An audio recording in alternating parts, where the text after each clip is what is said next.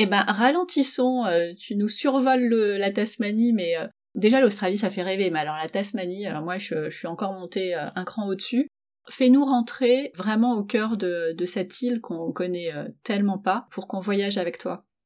Alors la Tasmanie, on connaît ni la Nouvelle-Zélande ni la Corse. Mais alors pour en avoir discuté avec avec des voyageurs, je pense que la Tasmanie pourrait être comparée à la Nouvelle-Zélande ou à la Corse. C'est vraiment une toute petite île. Il y a à peu près trois heures de route du nord au sud, trois heures de route de l'ouest à l'est. Donc, euh, tu fais rapidement le tour. Mais vu qu'on y était neuf semaines, l'idée, c'était justement de se poser dans chaque endroit insolite.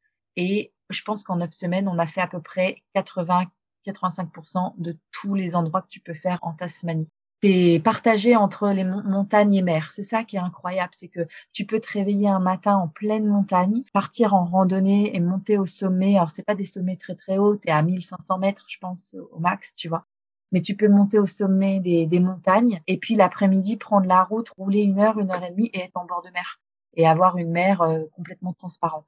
C'est ça vraiment qui nous a plu, vu que l'Australie, c'est des grandes distances et qu'il faut conduire énormément entre chaque endroit que tu visites, eh bien la, la Tasmanie, t'avais pas besoin de ça.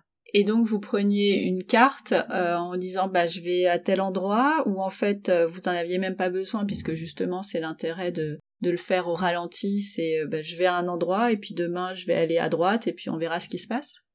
Bah c'est ça en fait. On s'est laissé. En plus, on est parti avec une caravane qui n'était pas tout à fait finie finie. on s'est pris les premiers orages en Tasmanie, puis on s'est rendu compte que la caravane elle fuyait du toit. Donc euh, on a on a mis un an de voyage à résoudre ce problème de fuite.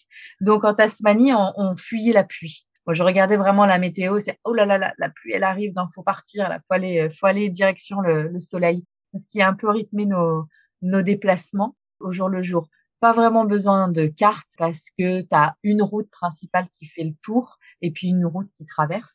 Donc de toute façon, tu suis la route et puis après tu sors un petit peu des, des sentiers battus euh, pour te poser. On s'est vraiment laissé porter. On savait qu'on avait largement le temps de faire le tour. Donc on s'est vraiment laissé porter aux envies de chacun et à la météo. Et est-ce qu'il y avait quand même des endroits euh, spécifiques que tu peux nous citer, là où vous avez fait votre plus belle randonnée, euh, là où vous avez euh, nagé peut-être avec je sais pas quels animaux sont enfin nagent à proximité de la Tasmanie En Tasmanie, tu nages pas vraiment vraiment parce qu'il fait très très très froid. Je pense que c'est à, moins que tu sois breton, je pense qu'en Tasmanie, tu L'eau est quand même très très froide. On y a mis les pieds pour les photos, mais euh, tu ne baignes pas. On a fait des randonnées. On a fait ce qu'on appelle WOJ, c'est le Walls of Jerusalem. Ça, c'est une randonnée qu'on a fait en famille. On est parti deux jours, donc avec les sacs à dos, on, bivouac, donc deux jours mmh. avec les tentes sur le sur le dos. On a marché, si je dis pas de bêtises, je pense qu'on a marché 24 km sur les deux jours avec les garçons qui avaient 6 et 9 ans.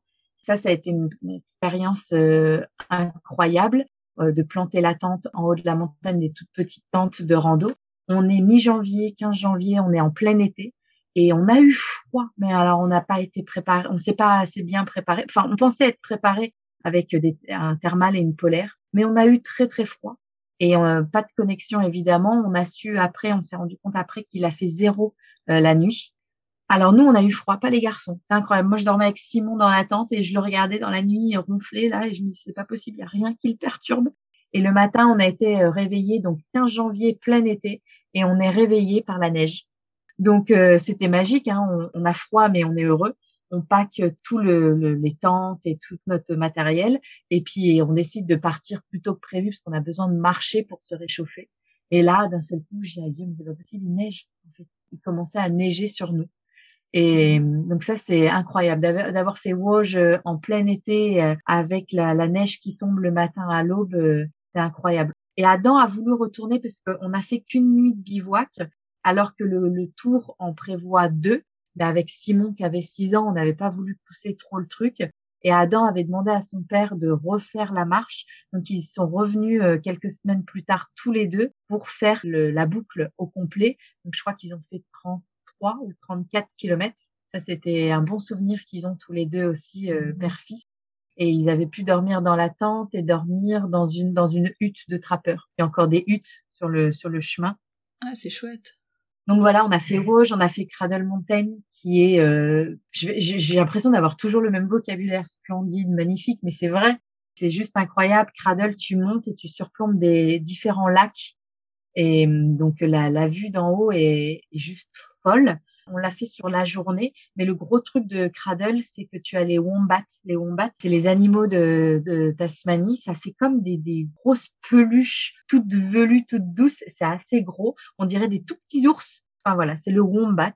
Vous savez pas, regardez sur Google ce que c'est. Cradle Mountain était, a été euh, magique pour ça parce qu'on a pu voir des wombats partout sur la balade et des wallabies. Les wallabies, c'est les tout petits kangourous. Pour moi, l'Australie, c'est ça, c'est les kangourous. On n'en avait pas encore parlé, je, les attendais, les wallabies, c'est, et ça doit être trop, trop, trop bien de les voir euh, en vrai. La faune et flore de la Tasmanie euh, est unique. J'ai l'impression d'avoir toute l'Australie réunie dans la Tasmanie. C'est ça qui est chouette. D'un point de vue euh, faune, flore, météo, tu peux tout avoir en Tasmanie. Alors, il fait plus froid que dans le Queensland, mais euh, mais les paysages sont fous. Tu, tu roules une heure, tu es en bord de mer. J'avais jamais vu, même dans le Queensland, une eau aussi transparente.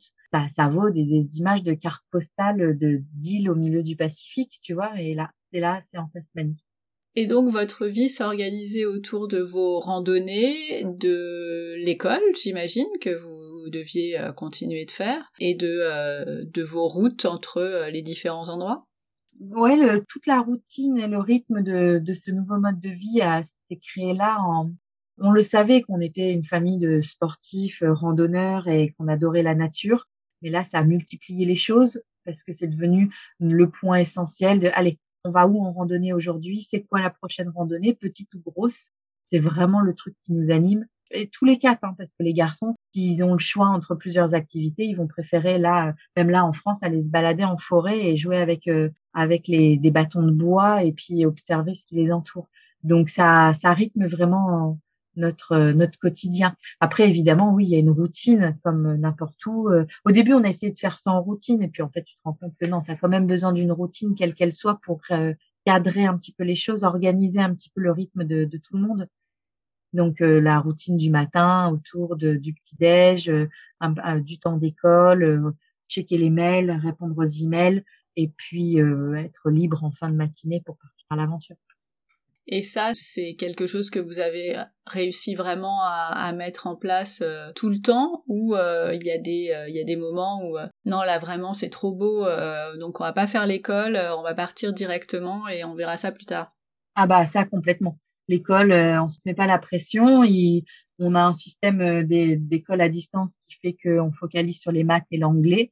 On fait des blocs de 45 minutes.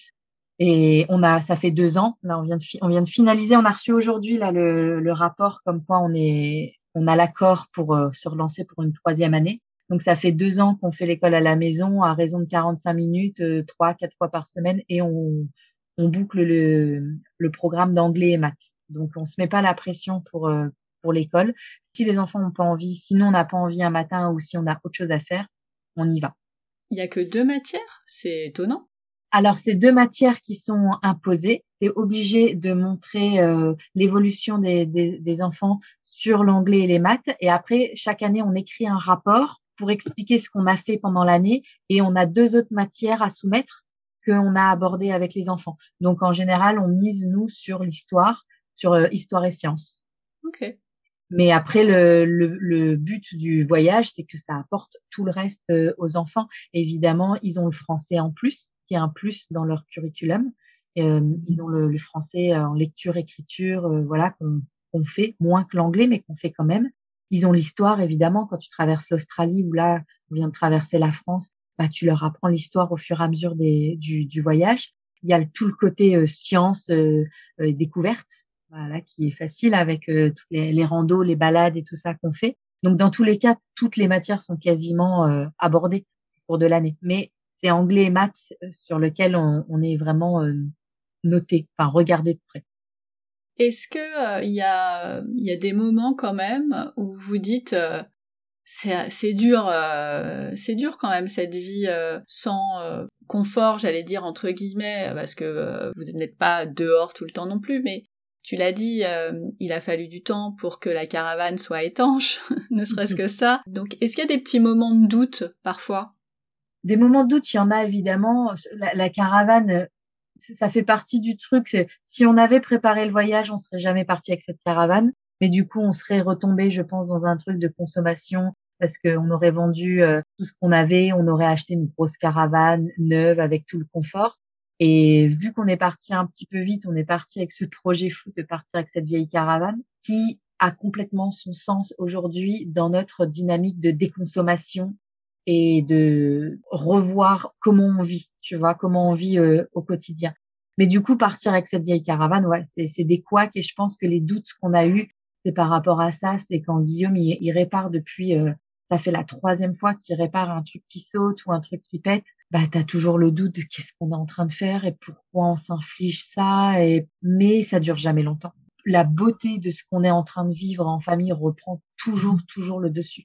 Des quoi qu'on en a eu, hein, des couacs de caravane. Euh, pour ceux qui nous suivent sur les réseaux, on en rigole souvent parce que on en a eu plein.